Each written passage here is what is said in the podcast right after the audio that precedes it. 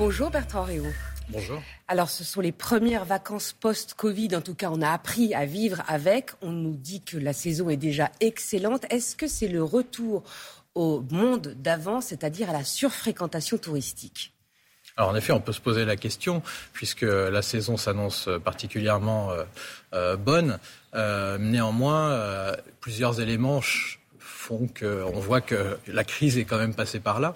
La première, c'est que bien évidemment, on l'a vu au niveau de l'emploi, euh, l'emploi touristique, euh, des difficultés euh, très importantes de recrutement. Et puis, on voit aussi que euh, un certain nombre de lieux commencent à justement mettre en, place aussi des, protocoles pour pouvoir limiter la surfréquentation touristique. Donc on va dire qu'il y, a quand même des éléments qui sont différents par rapport au monde d'avant. Alors justement, cette surfréquentation touristique, euh, on a vu par exemple cet été l'accès au calanque de Marseille euh, qui a été limité. Euh, cette régulation des flux touristiques, concrètement, quels exemples vous avez? Est-ce qu'effectivement c'est une tendance de fond? Alors cette régulation, alors elle a commencé à être réfléchi avant euh, la crise Covid, bien évidemment. Mais c'est vrai que c'est un enjeu majeur que, dont se sont saisis, par exemple, des, des grandes villes comme euh, Amsterdam euh, ou encore Venise.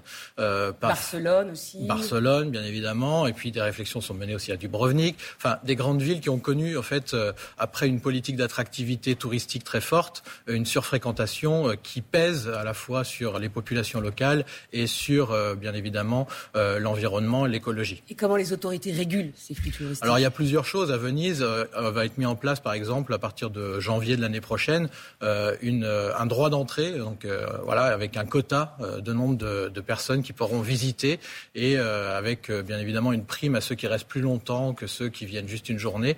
Donc il y aura tout un système en fait de paiement qui sera effectué pour justement limiter et contrôler les éléments. À Amsterdam, c'est encore plus rigoureux puisqu'ils veulent complètement réaménager le quartier qui était notamment attaché à des à, des, à, des boutiques de souvenirs pour refonder complètement finalement le centre euh, autour d'autres enjeux que touristiques. Est-ce qu'il y a un développement du tourisme plus écologique, du tourisme local, ou là encore c'est le retour au monde d'avant? Alors le tourisme, le tourisme local ou le tourisme écologique, alors on en entend beaucoup parler, on en a entendu beaucoup parler aussi pendant la crise Covid, pendant le moment où justement euh, on ne pouvait pas aller plus loin, donc avec ces, ces, enjeux de relocalisation du tourisme, ces découvertes de lieux euh, euh, différents, que ce soit la montagne, la campagne, etc. En fait, on voit que globalement les tendances restent quand même assez assez stables et que ce, ce, tourisme, s'il a connu un pic ponctuel euh, n'est pas forcément ancré euh, dans euh, les habitudes de long terme. Alors, est-ce qu'il y a des vacances de gauche et des vacances de droite?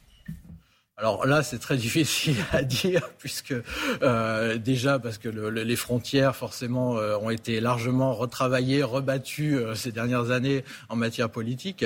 Euh, après, on peut se poser la question, effectivement, plutôt des valeurs qui sont attachées à certaines formes de pratiques touristiques, qu'elles soient de l'ordre plus de sensibilité plus ou moins écologique ou de sensibilité plus ou moins hum, humaniste, on dirait, hein, avec les formes de tourisme plus solidaires ou des choses comme ça. Mais c'est vrai que c'est très difficile de de, trancher comme ça, euh, je dirais, les formules de vacances. Alors parlons de mixité. On dit tous égaux en maillot de bain. Alors à part la plage, est-ce que les catégories plus aisées se mélangent davantage en vacances avec les catégories plus populaires? Alors, on a beaucoup parlé de distanciation sociale euh, ces, ces, dernières années. Or, si on prend le vrai sens de cette distanciation sociale, c'est vraiment le fait que les groupes sociaux se mélangent très peu, finalement. Euh, les groupes sociaux se mélangent très peu, à la fois par rapport aux destinations touristiques, par rapport aux formules Donc à chacun euh, de voyage. Sa, ses lieux de villégiature. Chacun va quand même aller dans des formules spécifiques avec des mélanges qui sont très relatifs, qui s'opèrent plus, bien évidemment, potentiellement euh, pendant les périodes estivales dans certains éléments. Euh, bon, par exemple, on peut penser à des clubs de vacances, vous avez mentionné la plage ou des choses comme ça. Mais même les plages, vous savez, il y en a aussi de plus en plus qui sont privatisées mhm. euh, ou qui donnent lieu à des, à des lieux vraiment très restrictifs. Et vous dites tous égaux en maillot de bain, c'était pas le cas avant crois que ça n'a jamais été le cas en fait. Hein. Euh, les vacances sont un haut lieu de la distinction sociale où les gens finalement, euh, même en maillot de bain, euh, bah, finalement reproduisent les différences sociales du monde ordinaire. Et c'est ça qui est intéressant d'ailleurs, c'est que il n'y a pas d'unicité par rapport aux pratiques. lorsque par exemple le club méditerranée lance ses villages au début des années 50, bah, c'est très distinctif de partir au Baléares dans une formule tout compris en train et puis d'avoir des hommes et des femmes qui vont loger au même endroit. Alors que pour les catégories plus populaires, évidemment, l'accès même à la plage est aussi un facteur de distanciation sociale aussi. Alors, euh, bien évidemment, les classes populaires sont les plus affectées déjà par euh, les, difficultés pour partir en vacances. On va en hein, parler, oui. Voilà. Euh, et donc, par rapport à ce moment, par rapport à cela, bien évidemment, c'est déjà une première barrière. Mais surtout, je crois que ce qui est intéressant, puisque vous mentionnez la plage, c'est qu'il faut avoir en tête qu'on apprend à partir en vacances. Et c'est tout un processus de socialisation qui peut paraître inné, mais qui ne l'est pas en fait. On va, y revenir. Mais alors vous dites aussi que les 30 glorieuses ont permis une démocratisation des vacances, mais depuis 30 ans, ça stagne. Euh, la proportion de Français qui ne partent pas en vacances évolue assez peu. La faute à quoi? La faute à qui? Aux politiques?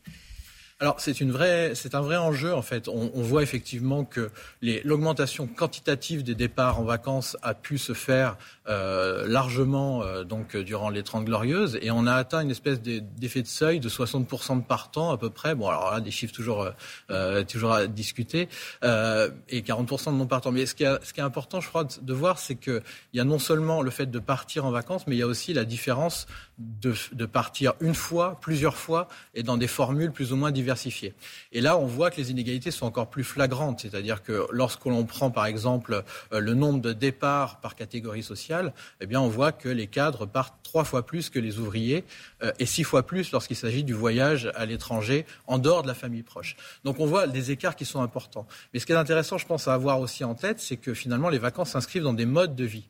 Et donc, euh, séparer artificiellement les vacances du reste de l'année, est vraiment un, vrai problème. Oui, vous soulignez le fait que, par exemple, pour la prise en charge des enfants, il y a encore une différence entre la prise en charge pendant le temps extrascolaire, donc pendant l'année, et puis pendant les vacances, où là, finalement, euh, le pouvoir politique ne s'occupe pas vraiment de la prise en charge des vacances des enfants.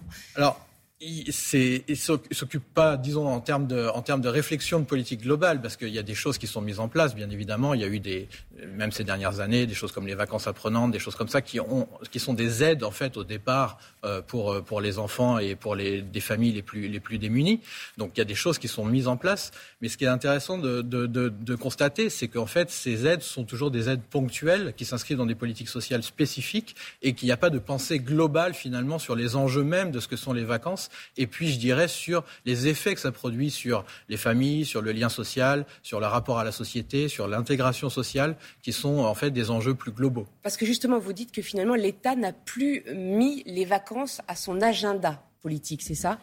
Alors, on peut effectivement constater que depuis, euh, euh, depuis maintenant presque 40 ans, euh, on, a, on est passé d'une politique finalement où il y avait à la fois une politique économique d'aménagement du territoire notamment euh, pour le tourisme, avec un soutien à un certain nombre de secteurs associatifs euh, pour pouvoir encourager les départs en vacances. Les VVF, par exemple. Tout le tourisme social, des choses comme ça, euh, a une politique beaucoup plus individualisée qui se caractérise notamment par bah, la mise en place des chèques vacances et qui finalement reporte finalement beaucoup plus, enfin marque un désengagement finalement de l'État dans ce qui serait une politique publique globale et une délégation beaucoup plus au niveau local. C'est-à-dire que beaucoup maintenant, ce sont les collectivités qui vont prendre en charge, notamment, vous parliez des enfants, qui vont prendre en charge euh, les loisirs des enfants, euh, les centres de vacances, etc., euh, avec toutes les inégalités territoriales que ça peut engendrer. Avant, il y avait le ministère du temps libre et vous regrettez que ça n'existe plus. Ça veut dire que finalement, l'État se concentre surtout sur l'aspect économique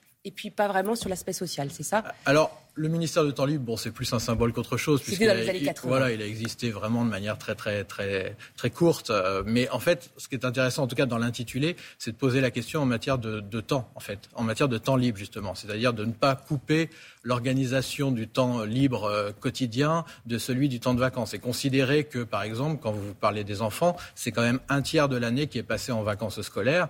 Or, ce tiers, il est utilisé de manière très différente en fonction des groupes sociaux et ça a des effets sur l'école.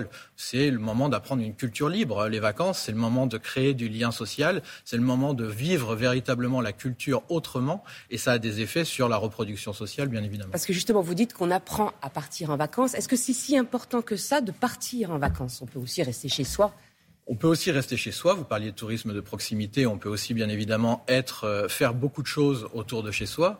Euh, on a aussi euh, la, cette question qui se pose, bien évidemment. Mais toute la question est de savoir véritablement, justement, quels sont les usages sociaux du temps que l'on propose. Euh, il ne s'agit pas de forcément proposer la même chose à tous. Mais, en quoi c'est important de partir Alors, bah, C'est important parce que ça crée plusieurs choses. D'une part, parce que c'est une façon d'apprendre différente de, de, du, du, quotidien. D'autre part, pour les adultes, c'est un moment de, entre guillemets, de soupape, de liberté. Et on le voit encore plus là avec les aspirations au départ qui sont très très fortes, même si les contraintes économiques sont importantes. Euh, une soupape essentielle à la fois pour la santé euh, euh psychique, physique, et puis bien évidemment euh, pour faire euh, société. Hein. C'est-à-dire que le, les vacances sont devenues un, un tel phénomène social que euh, bah, ne pas partir, c'est aussi être exclu de quelque chose. Euh, rappelons quand même que c'est un droit qui est inscrit aussi dans la loi. Alors est-ce que le low cost et l'ubérisation aussi du tourisme, on pense à la plateforme Airbnb, est-ce que ça a permis une démocratisation À qui ça profite, le low cost et l'ubérisation du tourisme? Alors, c'est compliqué parce qu'en en fait, euh, quand on voit Airbnb, euh, tout dépend effectivement, par exemple, où se situe Airbnb. Airbnb, dans les grandes villes, on voit que euh, ça peut être aussi investi par des, des, investisseurs, justement, et poser des problèmes en matière, justement, de, de logement et, et d'usage des logements dans des grandes villes comme Paris, comme Barcelone, que vous citiez, etc. Donc il y a des politiques de régulation qui sont mises en place, alors que dans d'autres endroits, ça peut être euh, euh, utilisé autrement. Et le low cost, ça permet de, partir davantage à Alors le low cost, c'est toujours pareil. Ça dépend à quelle période de l'année. Parce que vous voyez, là, en pleine période estivale, euh, le low cost bah, n'est pas forcément low cost, justement. Et donc, il faut avoir du temps. Il faut aussi souvent être capable d'avoir la possibilité de se rendre dans des aéroports qui ne sont pas forcément très accessibles. Donc, là encore, se pose la question. Riche, c'est ça? Bah, Tout se pose la question, en fait, de votre localité, d'où vous êtes et comment est-ce que vous avez à la fois du temps et la possibilité de, de vous servir de ce type d'outils. Merci à vous Bertrand Réau. Rappelle vos livres Les Français et les vacances aux éditions CNRS et Sociologie du tourisme, édition La Découverte. Merci à vous. Bonne journée. La suite de Télématin.